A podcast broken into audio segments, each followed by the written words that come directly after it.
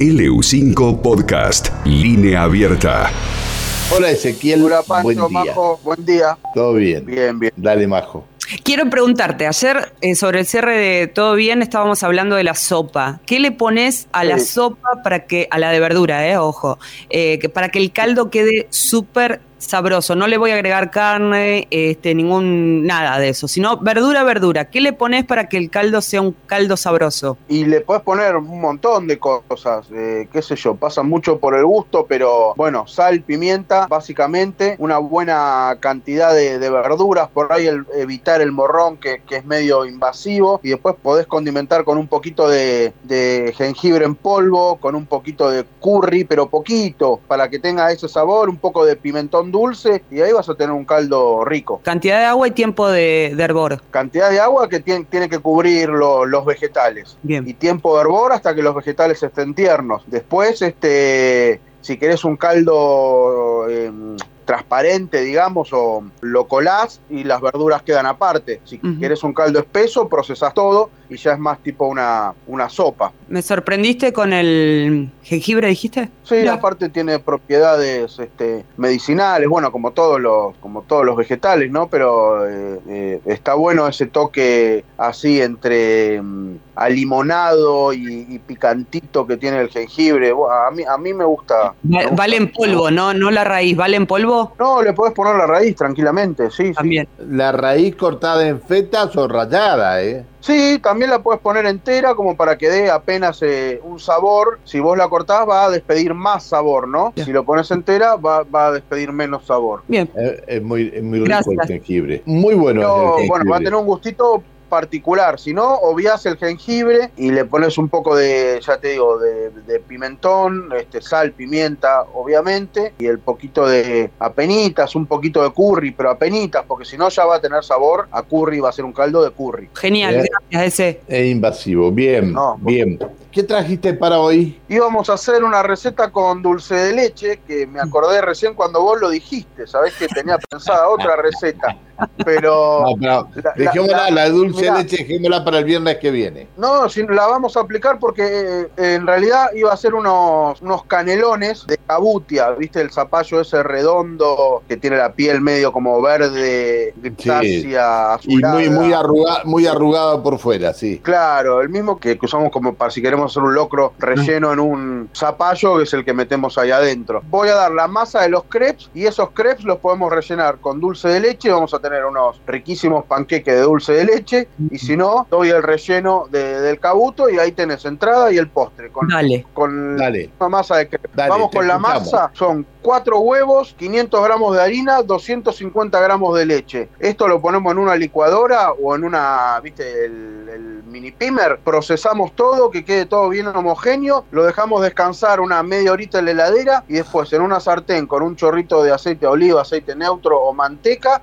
eh, agarras medio, media medio cucharón, digamos, o media taza de la preparación y la vas vertiendo en, la sartén y dejas que se forme una película, que, se forme el, panqueque. Cuando vos ves que se formó, lo das vuelta, lo dejas dorar del otro lado y ahí vas haciendo las diferentes eh, masas de crepes o panqueque para después rellenar. Que bueno, lo podemos rellenar con dulce de leche, si lo rellenamos con dulce de leche, lo ponemos el dulce de leche en un costadito, lo enrollamos y ahí vamos haciendo los panqueques. Le tirás un poquito de azúcar impalpable por arriba, calentás una cuchara en la hornalla que esté volando de, caliente y después vas quemando el azúcar impalpable con, es- con la superficie de la cuchara y así formás ese crocante, viste, que, que ves cuando te traen los panqueques en los de dulce de leche en, en- en los restaurantes, así te va a quedar un panqueque rico de, de Ajá. dulce de leche, rápido. Bueno, Y ahora, con la misma masa, lo que vamos a hacer es otro, otro relleno. Vamos a hacer la parte salada. Ya dijimos la parte dulce, ahora vamos con la parte salada. Vamos a agarrar un cabutia mediano, mediano tirando a chico. Lo vamos a llevar al horno directamente como está, a un horno de 170 grados. Y lo vamos a dejar que cocine hasta que esté tierno. Una vez que esté tierno, lo sacás del horno, lo cortás a la mitad, le sacás sacás las semillas, que las semillas también las podés guardar para después tostar en otro momento y comerlas tipo snack o agregársela mismo a, esta preparación. Una vez que le sacás la semilla con una cuchara, con la misma cuchara vas sacando pedazos, o sea, trozos de este zapallo. O sea que no hacemos un puré, vamos a sacar pedacitos, trocitos de este zapallo. Lo reservás, agarrás una cebolla, la picás, dos porros lo picás, dos verdeos los picás en una sartén con aceite de oliva también o aceite común, lo rehogás bien todo lo que es la cebolla, el puerro y el verdeo, la parte blanca, la parte verde la cortamos finita y la dejamos para el final. Una vez que está todo esto bien rehogado, lo pasamos a un bowl. En ese bowl vamos a agregar los pedacitos de, de cabutia que habíamos dicho. ¿Y qué le vamos a agregar? Vamos a agregar 250 gramos de ricota, dos huevos, sal y pimienta a gusto para condimentar. Amalgamamos la, la preparación, pero no que quede un puré, sino con la mano o una cuchara lo unimos, que quede bien unido, pero no que quede un puré. Y con este relleno rellenamos esos crepes con los que hicimos antes los crepes de dulce de leche y ahí tenés un plato principal de canelones, que también le podemos tirar queso rallado por arriba y lo llevamos a gratinar con un poquito de crema y ahí tenemos plato principal y postre. Y nada de carne. Nada de carne.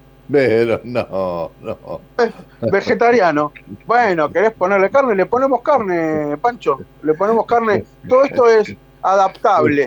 Eh, te compras la carne, a ver, una carne. A ver, ¿qué vino tomás con, una, con unos crepes de estos? Y yo voy con un Pinot Noir. Todo el mundo diría, no, me tomo un vino blanco. Chardonnay, un Sauvignon Blanc. Yo voy con un Pinot Noir, de acá, de la zona de Saurus, obvio, ¿no? Vos dijiste 500 gramos de harina y 250 de leche para hacerlo los... Sí, o me equivoqué, me pude haber equivocado. Son 250 gramos de harina y 500 gramos de leche siempre es el doble de líquido que, que de la harina. Te estaba haciendo una masa más de, de buñuelos que, que de panqueques, iba a salir un escudo más o menos. Basta ese. buñuelos, tacos, canelones, uh, eh, ¿qué, más? Rico con la proporción que yo te di, sí, ibas a hacer un engrudo. Menos mal que quitaron la aclaración, si no la gente lo iba a probar en la casa y dice, este dice cualquier cosa. Menos mal que hay gente atenta para salvarte las papas.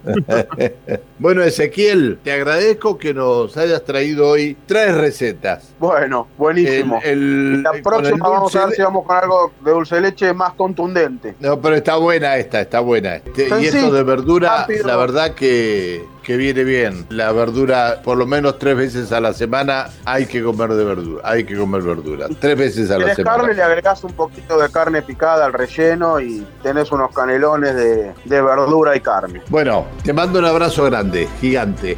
Chao, buen fin de semana para todos. Chao. Igualmente. El chef ejecutivo de Saurus Restaurant, el señor Ezequiel González. LU5 Podcast.